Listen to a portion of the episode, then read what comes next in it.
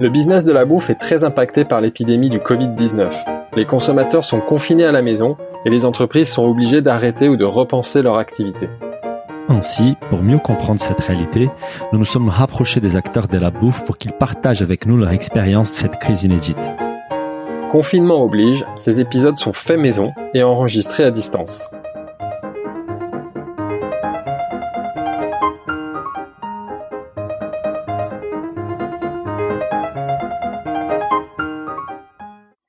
Bonjour à tous, je suis comme d'habitude avec mon associé Daniel, le plus francophile des Brésiliens à Paris. Bonjour Daniel. Dia, Philibert, tudo bem? Ah, tudo bem, Daniel.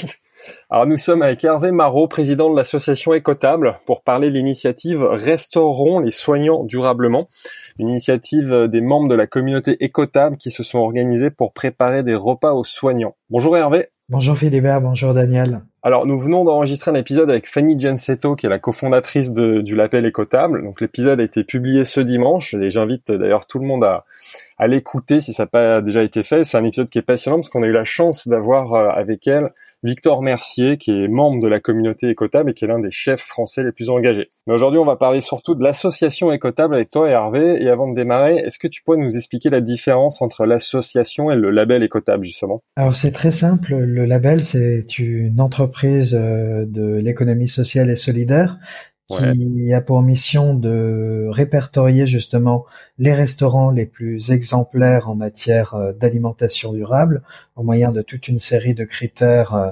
euh qui sont renouvelés et remis à jour chaque année. Et d'autre part, il y a la communauté écotable. La communauté écotable, c'est une association euh, de type loi 1901 euh, qui réunit en fait non seulement les restaurateurs, les chefs, mais aussi les professionnels, les producteurs, les passionnés, euh, qui ont toutes et tous en commun euh, de vouloir faire progresser l'alimentation durable, de donner à voir ce qu'elle rend possible et de la défendre dans les moments où elle pourrait être mise en danger. Et toi, tu présides donc cette, euh, euh, association, enfin cette communauté, c'est ça? Exactement. Je co-préside précisément cette association avec Emmanuel Ribou, qui est chef chez Ressources dans le 6e arrondissement de Paris. Et, nous aujourd'hui, donc vu qu'on va plutôt parler de cette crise euh, du Covid-19 là dans, dans, notre podcast, nous on, s'intéressait particulièrement, quand je disais à l'introduction, à, à, votre initiative restaurons les, restaurons pardon les soignants durablement, les soignants durablement décidément. Et euh, tu peux nous dire justement comment euh, comment est née cette initiative, qu'est-ce qui s'est passé, qu'est-ce qui a généré cette idée? C'est très simple. Le dimanche 15 mars, au lendemain des annonces du Premier ministre, nos restaurants ont dû conformément au confinement qui à ce moment-là ne disait pas encore son nom, baisser leurs rideaux. Euh, on a très vite, avec la communauté écotable, décidé de s'organiser euh, face à cette situation. Dans un premier temps, l'urgence absolue était de viser le zéro gaspillage, donc en relayant toutes les initiatives de nos restaurateurs pour vendre leur stock euh, et euh, mettre à disposition parfois euh, des, des invendus qui sinon allaient être perdus.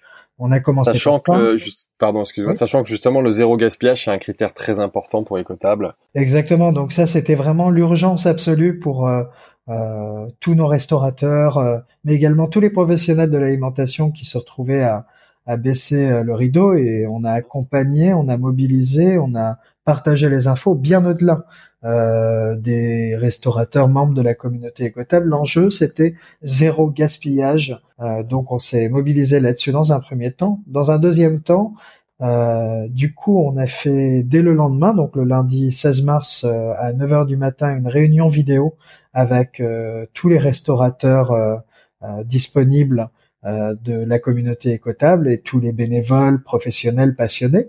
Mhm. Euh, et de cela et sont émergés différents axes d'action. Le premier qui était euh, bien s'assurer qu'on visait le zéro gaspille.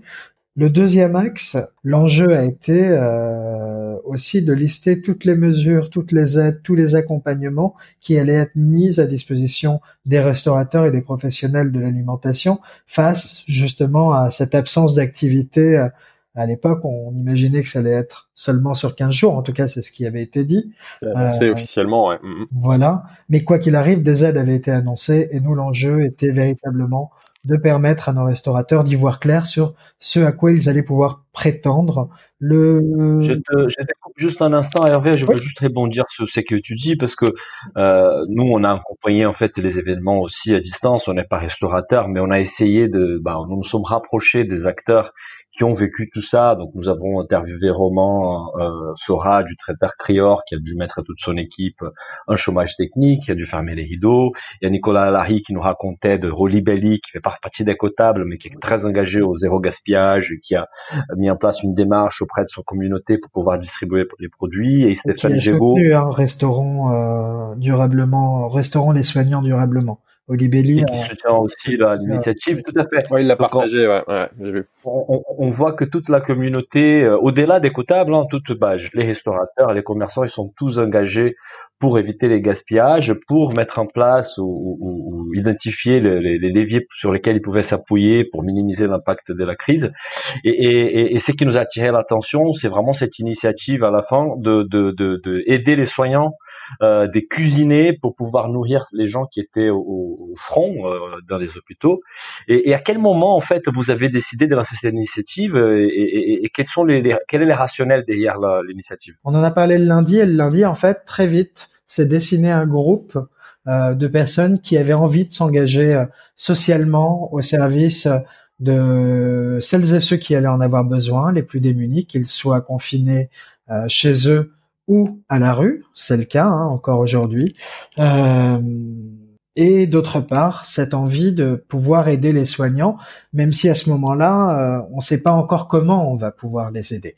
Mais on sent qu'on a un rôle à jouer, que ce qu'on sait faire en tant que restaurateur engagé pour une alimentation durable, c'est justement de restaurer les forces, de restaurer les corps, euh, de sorte à ce que euh, face à des situations extrêmes telles que celles que vivent les soignants actuellement, on puisse s'assurer euh, qu'ils soient dans des conditions euh, dans des conditions excellentes de travail.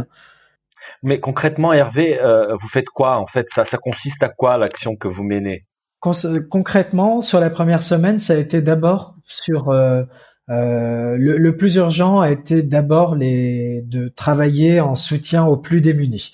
Et ça, euh, sous l'impulsion d'Emma Lavore euh, et de Marie Géringent, euh, on a pu très très rapidement justement avoir une excellente coordination euh, auprès de tous les chefs qui étaient bénévoles pour venir aider à cuisiner, préparer les repas pour les plus démunis. On s'est très vite mis en lien. C'était du bénévolat à ce stade-là. C'est vraiment les, chefs mettent leur temps à disposition pour cuisiner pour les plus démunis. C'était ça à l'époque. Exactement. Et le bénévolat est logique là-dessus, en fait, puisqu'en fait, on va cuisiner en fonction des stocks qu'on a. Et les stocks, en fait, ils reposent sur des dons.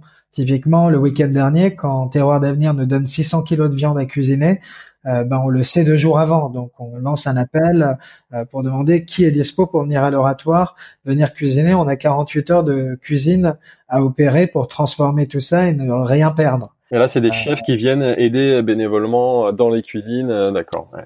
Exactement. Pour préparer ces viandes et les servir et les mettre à disposition pour des, des, des gens en difficulté, des sans-abri à ce moment-là. Ouais. Exactement. Et on a eu euh, toutes des équipes des marmites volantes qui sont venues cuisiner. Manon Fleury, euh, qui était anciennement en Mermoz, est venue cuisiner. Enfin, avez tout un paquet de chefs qui sont qui ont immédiatement répondu à l'appel euh, et qui continuent à répondre à l'appel au, moment où je vous parle. Euh, et ça, ça c'est quelque chose qui s'est pérennisé aussi parce que on a par ailleurs construit euh, la coopération avec d'une part la coordination des maraudes qui agit à l'échelle du territoire euh, francilien, qui réunit toutes les associations de maraudes spécialisées en la matière, et d'autre part la Fabrique de la Solidarité, qui elle réunit toutes les associations de distribution alimentaire, type Resto du Cœur, Secours Populaire, et j'en passe. Et en lien avec ces associations, du coup, on connaît les besoins qu'elles ont, on est capable de leur communiquer les dons dont on dispose et donc la masse de repas qu'on va être capable de délivrer sur trois jours ou une semaine.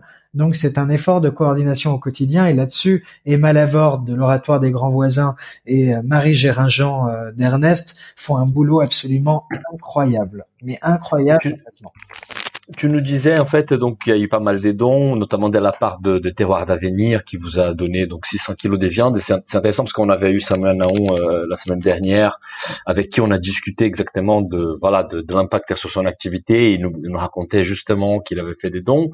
Euh, et c'est qu'on a vu aussi, c'est qu'en parallèle vous avez lancé une campagne de crowdfunding sur KissKissBankBank euh, pour collecter des dons des particuliers. Est-ce que tu peux nous raconter un peu plus sur cette démarche-là, combien vous avez collecté, comment cet argent sera utilisé? Du coup, euh, la campagne, en fait, elle est née euh, des conversations qu'on a eues justement dans une fois que les plus démunis euh, avaient justement une plateforme leur permettant de fournir des repas, on s'est concentré à 200% sur les soignants. On a commencé à avoir des messages qui nous étaient transmis, que ce soit de l'hôpital Cochin, que ce soit de la Pitié-Salpêtrière, nous disant nos cuisines tournent au ralenti ou nos cuisines sont euh, sur le point de fermer. Euh, dans les différents cas, c'était assez hallucinant. En fait, ce sont des cuisines de restauration collective qui ne sont pas en fait directement gérées par l'hôpital. Ce sont des oh, cuisines, ce sont des cuisines qui sont données à un prestataire extérieur et il y a eu le droit de retrait qui a qui explique justement euh, ce ralentissement, voire la fermeture euh, de certaines cuisines. Face à ça, en fait, on a été contacté en fait pour préparer justement euh, des repas. On a commencé à s'organiser autour de, de, de, ce besoin, commencer à regarder s'il y avait justement d'autres besoins similaires euh, qui se faisaient jour. on s'est rendu compte très vite que c'était pas des cas isolés, et à partir de là, ben, on s'est dit qu'il fallait absolument qu'on arrive à imaginer euh, un cercle vertueux qui nous permette d'une part de tenir dans la durée aussi longtemps que la crise sanitaire l'exigera. Et ça, euh, c'est vraiment pas, euh, c'est vraiment pas, c'est vraiment pas rien parce qu'en fait, c'était concevoir véritablement un modèle économique qui nous permette justement de pouvoir dire aux soignants, on va pas être là pour une semaine ou juste pour un week-end, on va être là sur le long terme et aussi longtemps que vous aurez besoin que nous. Et là, c'est un sujet très important qui fait la différence avec ce que tu expliquais tout à l'heure, c'est que là, du coup, on fonctionne pas avec du don et du bénévolat, c'est que là, comme tu le dis, c'est un modèle économique vertueux, au sens, ça doit pouvoir euh, payer les produits, les producteurs, les chefs qui vont consacrer du temps, euh, donc besoin d'argent, c'est ça? Exactement. Et besoin d'argent aussi parce qu'on a identifié qu'il fallait au moins qu'on tourne à 500 repas, 500 repas jour euh, dans ce qu'on allait euh, dans ce qu'on allait fournir. Sur cette base, on a commencé à travailler sur toutes les questions de l'approvisionnement, par exemple. Euh, enfin, je vous en parlerai peut-être un peu après. Je vous détaillerai comment ça va se passer sur la première semaine, mais que ce soit sur l'approvisionnement, la livraison, l'équipe également euh, composé euh, d'un trinôme euh, de, de, chefs et de commis, composé de plongeurs, composé également d'une coordinatrice qui s'assure justement que ce qu'on qu'on est en phase avec ce qui nous est demandé par les hôpitaux en termes de quantité, en termes de qualité également. Euh, donc en fait, il y a toute une énorme plateforme qui a été conçue. La commande également de nos produits bruts nous permet aussi euh, de rémunérer euh, au juste prix des producteurs qui en général sont des petits producteurs. C'est-à-dire qu'on n'est pas en train de parler des grandes exploitations euh, qui certes vont souffrir de cette crise.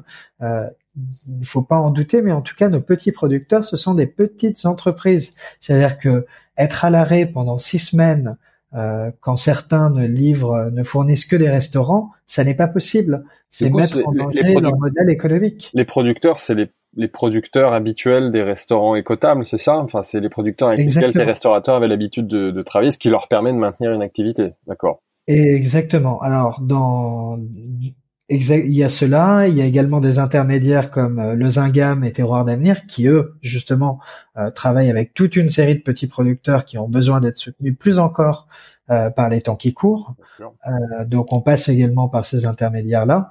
Tout ça nous a permis, en tout cas très rapidement, euh, de faire une estimation euh, et de créer un budget primitif. Et sur cette base, on a créé de toutes pièces en 24 heures une campagne de financement participatif qui a été publiée sur KissKissBankBank et c'était le début de cette campagne euh, Restaurons les soignants durablement. Mhm. Depuis lors, on a déjà réussi à financer 5000 repas de qualité pour les soignants, ce qui nous permet de garantir 10 jours de livraison continue à compter de lundi prochain et on continue euh, on continue en mobilisant également les fondations, les entreprises, les institutions publiques, en leur demandant de venir nous soutenir euh, financièrement là-dessus pour pouvoir mettre en œuvre ce projet d'intérêt général.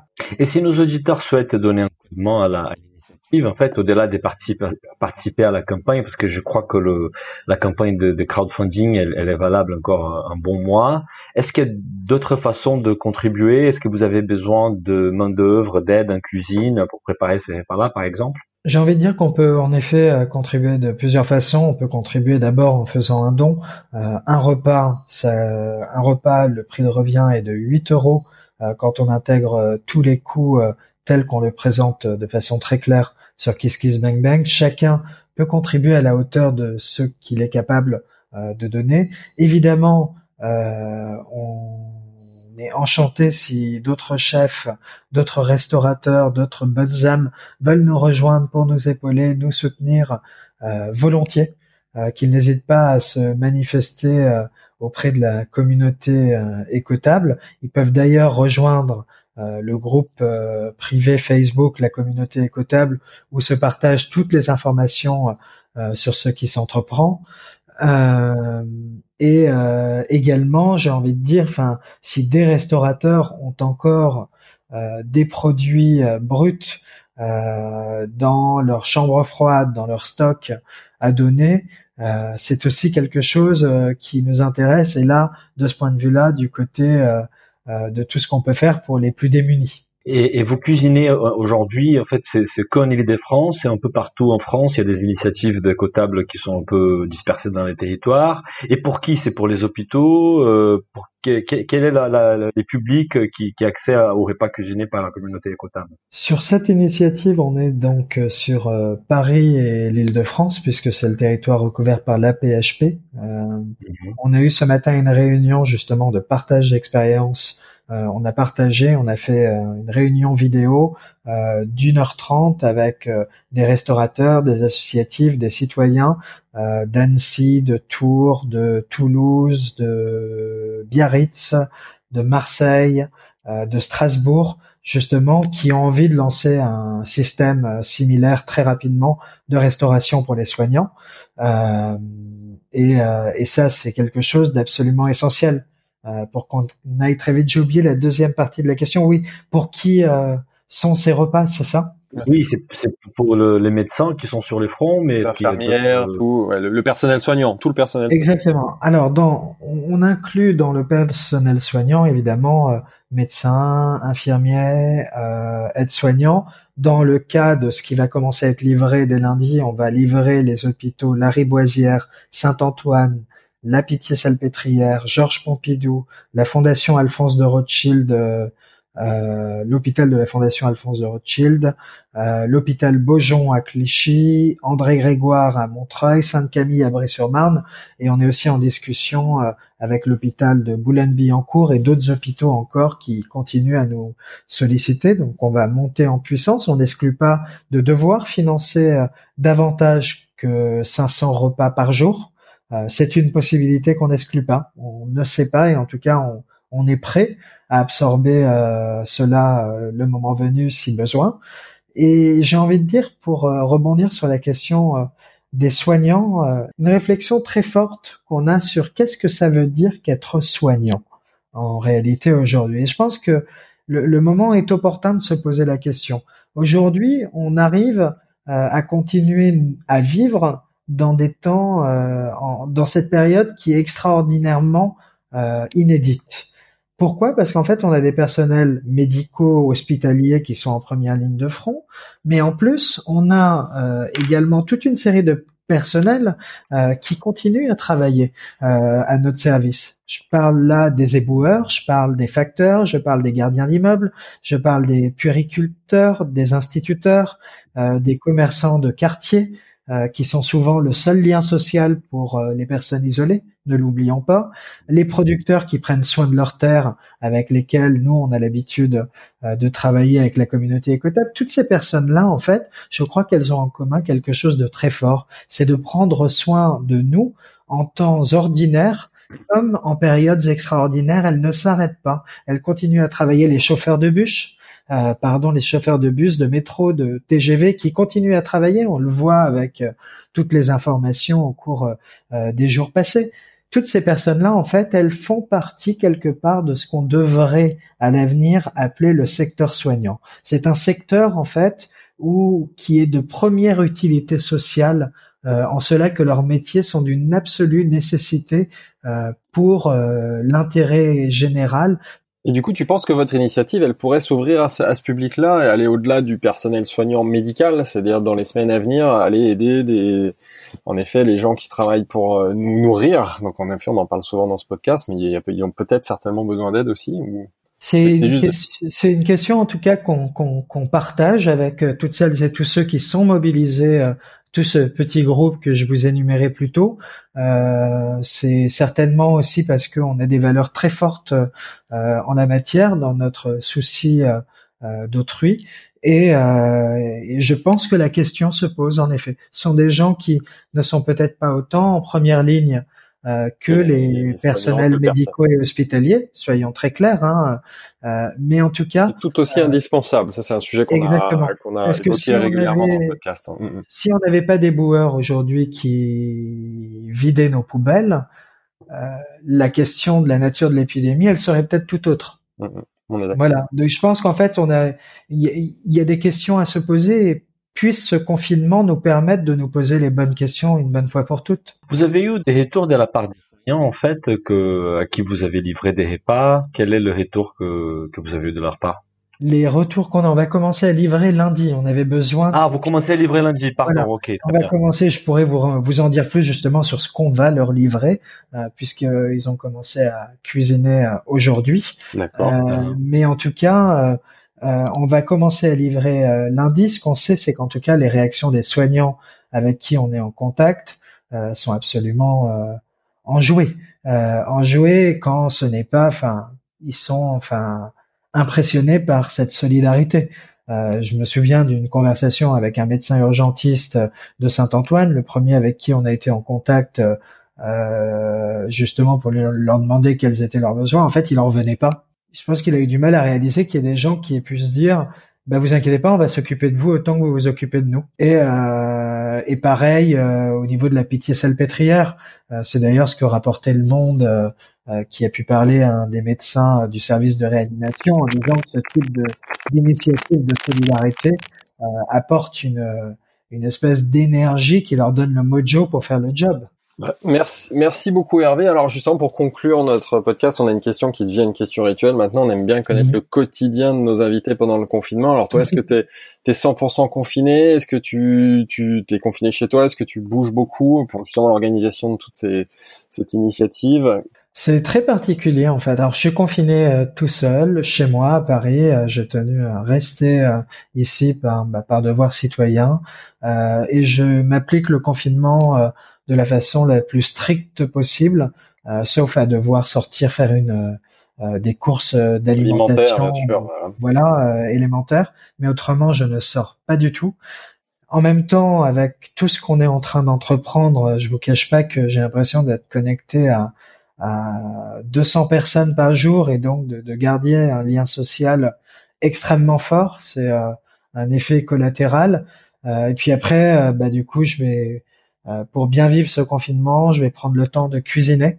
Euh, là, ce week-end, je dois faire une pissaladière. Je suis d'origine niçoise, on se refait pas. Et, et, en fait, la cuisine pour moi est une façon euh, euh de pouvoir voyager aussi loin que je l'aimerais. Euh, et là, en fait, que ce soit à travers des saveurs qui me rappellent d'où je viens, ou que ce soit à travers des saveurs qui me rappellent des moments partagés avec des gens qui me sont chers, la cuisine en fait est le meilleur remède à la à la mélancolie, voire à l'angoisse que peut générer justement le confinement. Nous sommes bien d'accord. Bah, merci beaucoup Hervé. Merci beaucoup Hervé. Je te souhaite du coup un bon un bon voyage imaginaire euh, peut-être ce week-end. tu m'as donné tu m'as donné un peu envie là. Et euh, enchanté. Merci pour toutes ces précisions. On mettra évidemment le lien dans l'article qui accompagnera le podcast vers la, la campagne de crowdfunding sur KissKissBankBank. Merci beaucoup. Merci beaucoup. Au revoir. Merci beaucoup, au revoir. Si le podcast vous a plu, n'hésitez pas à le noter 5 étoiles sur votre appli et surtout partagez notre podcast autour de vous. Nous vous invitons également à vous inscrire à notre newsletter pour essayer voir les prochains épisodes. Pour cela, rendez-vous sur le site businessofbooth.com. À, très, bientôt.